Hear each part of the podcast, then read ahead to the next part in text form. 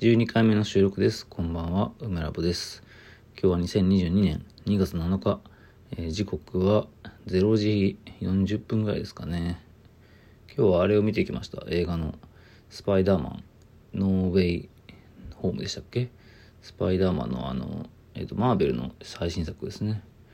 で、これの映画の感想を確か黒荘がラジオトークでかなり長い回数で真剣に語っていたらしく、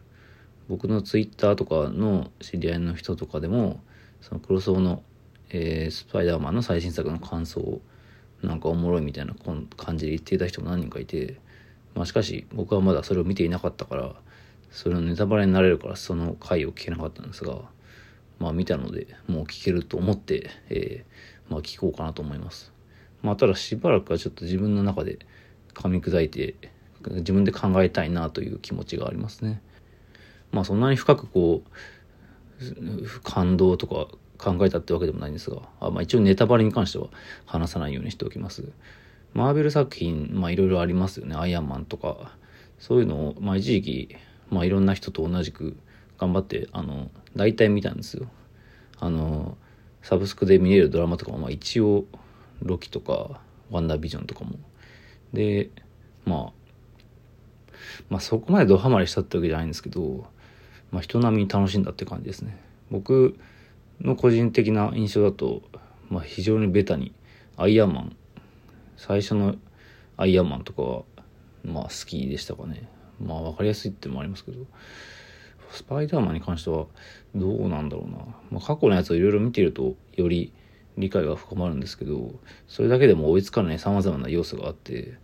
まあ、マーベル映画とか見た後って大体そうだと思うんですけど、過去の様々なこう、元ネタをいろいろ調べて把握して、あ、これはこうだったんだみたいなことを答え、答え合わせのようにね、見ていく作業をちょっとやって、で、自分の中でまたそれを考えてってことを、それぞれやって、ようやく見たなっていう感じになりますよね。だからまだまあちょっとまだ見たなって感じになってないんですよね。まあ多くの作品がそうですけど過去の他の作品とか別の世界のキャラクターとかそういうのをこう参照してる作品っていうのがまあやっぱ多いわけですけど特に最近は。そういったものは、まあ、その過去のそういった元ネタを調べたりこう検証したりししないとなんか 100%120% 見た感じになれない味わった感じになれないっていう作品がまあどんどん増えている気がしますね。まあ、それこそ最近やってたニーディーガールオーバードーズとかも、いわゆる美少女ゲームだとか、まあ、世界系のゲームだとかそういうのを、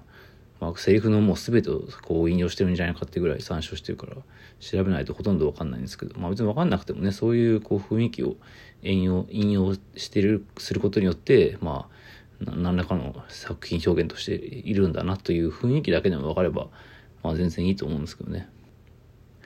あのゲームにしろ映画にしろそういうのをこう一応元ネタを調べておかないと気が済まないという感じではありますね。まあ何かを見たり何か遊んだりするっていうのはいわゆるまあアウトプットとインプットでいうインプットだと思うんですけどまあ多くの人はそうだと思うんですけど僕もインプットを結構意識し的にやるようにしていて展示を見に行ったりするとかもそうですね。ま、アウトプットだけにこうリソースが割かれると結局自分の中に引き出しがなくなっちゃってなんか作ることをこう、まあ、なんかよし、なんか作るぞっつって新しいのを、まあ作る。まあ僕で言うとパソコンの、デスクトップのパソコンの前でね、ホスを立ち上げたり、ブラウザを立ち上げたりして何かを作るぞっていう雰囲気になっていくんですが、やっぱ、あまりにも作るのだけがこう連続してると、枯渇しちゃうみたいなことって多分あると思うんですよね。僕としてはそれがか完全に、ああ、もう枯渇しちゃったみたいな、そのリアリティを持ってそういう状況になったことはないんですけど、ただ、まあ何かを見たり、そういうインプットをやっておかないとやばいんじゃないかみたいな、まあ、危機感っていうのが常にあるわけですよね。まあ特に美術とかアートとかやってる人なんていうのは、まあその同業者の展示とかを見る、見ない、いろいろあると思うんですけど、まあていうか時間って限りがあるし場所もまあ広いので、全ての展示を見ることっていうのはできないんですけど、まあそれでもこれは見ておかないとやばいんじゃないかなみたいなその危機感とかこうそういうそういうのにこうあさらさあある種こうなんか焦燥感に駆られて見に行くというかまあそういうことを言い出したら海外のもっとすごいもう有名なレジェンド級の様々な、それこそ欧米とかを中心とした作品建築とかも、それを見てないなってどうなんだとか、こう言い出したらキリがないんですけど、まあしかも、なるべく感性が豊かな、こう20代、30代のうち見といた方がみたいなね、話もあったりしますけど、まあそういう本当にインプットしなきゃいけないものとかって考え出したらキリがなくて、なんか、まあ本当膨大だから、まあなんか旅をした方がいいとかね、そういう経験、インプットの話で言うと、まあそれを考えすぎるとあまりにもそれが膨らみすぎて逆に追いつかなくなって、精神がこうなんかよくわかんない方向に行っちゃうみたいな弊害もあるので、やはり自分の手の届く範囲でインプットするというのが、まあ無難なのかなと思っています。まあその流れで、それこそ 2D ガールオーバードーズとか最新作のスパイダーマンを見たりしたわけですけど、まあ、インプットってやっぱ安心なんですよね。何かを見て自分の糧に、まあやっぱり100%、200%になっていくかわかんないけど、まあ少なくともそれがものすごく自分にとってマイナスになるってことはあんまないわけじゃないですか。だから、まあ自分があんまりやる気がしない時とかは逆に天井見に行ったりとかね、映画を見たりすると気分転換になったりしていいですよね。で、まあそれがまあ、まあ大体プラスになるというか何何かしらになるだろうという、まあ目論みがあるからなんですけど、天井を見に行くっていうのはね、やっぱ歩いたりするのは身体的なこう、あの、まあ、健康ってことでもないのかな。あの、展示ってまあ、特に美術館とかだといっぱい歩くので、まあ、それをいっぱいやってると多分、うん、展示をすごい見てる人とかは、あの、まあなんか足とか鍛えられていいんじゃないかっていう、めっちゃブフ、アホみたいな考えがありますけど、展示、まあ展示を見るようになったのって僕、まあいわゆる美術大学を目指して、えー、受験していたので、それが、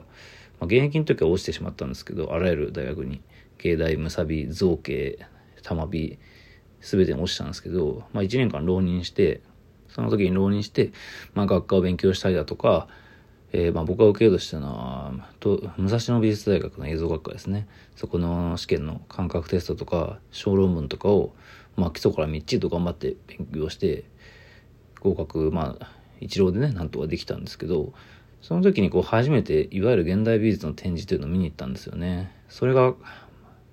まあ、そんだけ初めて見に行ったのは、なんか、デザイン系の展示で、そのと、その新美の、新美、新新宿美術学院に通ってたんですけど、新宿美術学院の映像科に。そこで担当していた先生が、まあ、別に名前言って、あの、ダメとはないと思うが言うんですけど、森田先生という方で、まあ、森田先生も映像科の出身の人で、まあ、その先生周りの間ではどっちかっていうと映像とかよりちょっとデザイン系が熱いみたいな流れが来てて、なんかデザイン系の展示を見に行ったんですよ。とにかく、まあ、ぼんやりと覚えてるんですけど。で、まあ、当時はもちろんね、携帯とか iPhone とか全然しょぼかったから、あの、地図とかもね、そのギャラリーとかのウェブサイト、インターネットエクスプローラーで見て、それをプリントアウトしても、その紙をね、握りしめて、なんか東京の方をね、この乗り継いで、その新品に行くついで前田川とかに行ったわけですけど、まあその時は本当な何も感じなくってなんかとりあえず見に行ったけど、まあ、ギャラリーなんか分かりにくい場所があるなとかめっちゃなんかまあ綺麗な誰もいない感じだけどなんだろう何も案内がないというかだからその今風に言うとホスピタリティゼロというかマジでこう頑張って調べて見に行った人しか見に行けないこれが展示なんだみたいな印象でしたねでそれはまああのずっとリアリティとしてありますけどマジで投げっぱなしだなみたいな一部のねコアなあの見たいっていう人だけがこう巡る。それがあの展示っていう感じですけど、まあ、それはいいのか悪いのか置いといてまあ浪人の時はそんなに頻繁には行ってなかったですけど受かってむさび通うようになって特に 1, 1年生2年生3年生の時はかなり展示をいっぱい見に行ってて、まあ、当時のなんか彼女とかと一緒に行ってたんですけどそれもなんかすごくいい経験っていうよりかは、なんかある種半分惰性で言ってたんですけど、間違いなくまあインプットにはなっていたんですよね。で、まあ、当時ムサビにゲスト講師で来てくれてた田中幸喜さんの話でもなんか、なんでしょうね、当時僕はその周りの芸大の学生の中に比べても間違いなく一番展示を見に行ってる人間だったみたいなこと言っててあやっぱり展示っていっぱい見に行くんだなみたいななんかもう展示を見に行くとなんか今やってる展示とかを調べてこれとこれを言ってこれを言ってで地下鉄でこの乗り換えで行くと一番効率的でみたいなこうもうなんか見てなんか全てをこうなんかチェックすること自体が目的になっていくというかまあそこまではいかないんだけど、まあ、いろんなものを見ようとするとやっぱどうしても網羅的にはなってしまうんですよね。で、まあ、いっぱい見てると、なんだかんだで、まあ、そのインプットがどんどん蓄積されていきますし、その自分の作品作ったり展示するときにも、なんか、まあ、す、1年2年ではすぐにはなんか反映されないんだけど、やっぱ5年、10年ぐらい経ってくると、この展示すると、この絵をここに置くときに、ここにこうするのはありだけど、こ、ここにちょっと余白を作るのはなしだな、みたいな、なんかすごい微細な感覚っていうのが、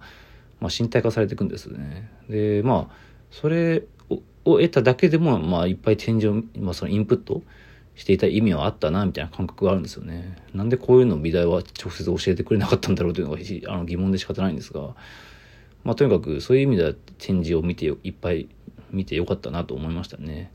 それはどっちかっていうと、通っていたその予備校の先生の、まあ、展示はなんか見た方がいいよみたいなことをふーんって、なんとなくふーんって受け止めてたんだけど、まあ、それを愚直に続けていただけなんですよね。まあ、だからそれはすごいいい経験になって、で、まあ、映画とか、その僕映像学科だったんだけど、映像は全然見てなかったんですよね。なんだけど、最近ようやくその映像とか映画、実写とか自分の苦手にするようなものも、まあいっぱい見た方がいいんじゃないかと思うようになって、なんか映画を腐るほど見ている、いわゆるシネフィルって呼ばれるような人っていっぱいいるじゃないですか。僕全然そういう感じじゃなかったんですけど、まあ、シネフィルと言わとは言わないまでも映画を一応それなりに見てるっていう風になれたらいいなみたいな気持ちはあって、まあ、マーベルぐらいは見とくかみたいな、まあ、あとアニメのね、映画のね、あの、有名なやつとか、まあ、最近だと呪術廻戦ゼロとか、そういうのをとにかくなるべく見るようにしようとは思っていて、まあそのたくさん展示を見ていたのが自分の展示経験や作品経験にもこう、かんあの影響したように映像とか映画を見ることが、まあ、自分の表現に対してなんかそう身体化されてあのいい影響を与えるようになったらいいなみたいな気持ちもあります。まあそれでは別に普通に面白いし、まあ、マーベルも見始めた しちゃったし見ないのも損かなという気持ちももちろんありますけどね。まあ今日はそういう、えー、映像とか展示とかの、まあ、インプットの経験についての取り留めのない話でした。アウトプットについてもね、なんか話してせたらいいなと思ったんですが、まあ、12分だとこんなもんでしょうか。はい。というわけで今日も聞いてくれてありがとうございました。梅ラボでした。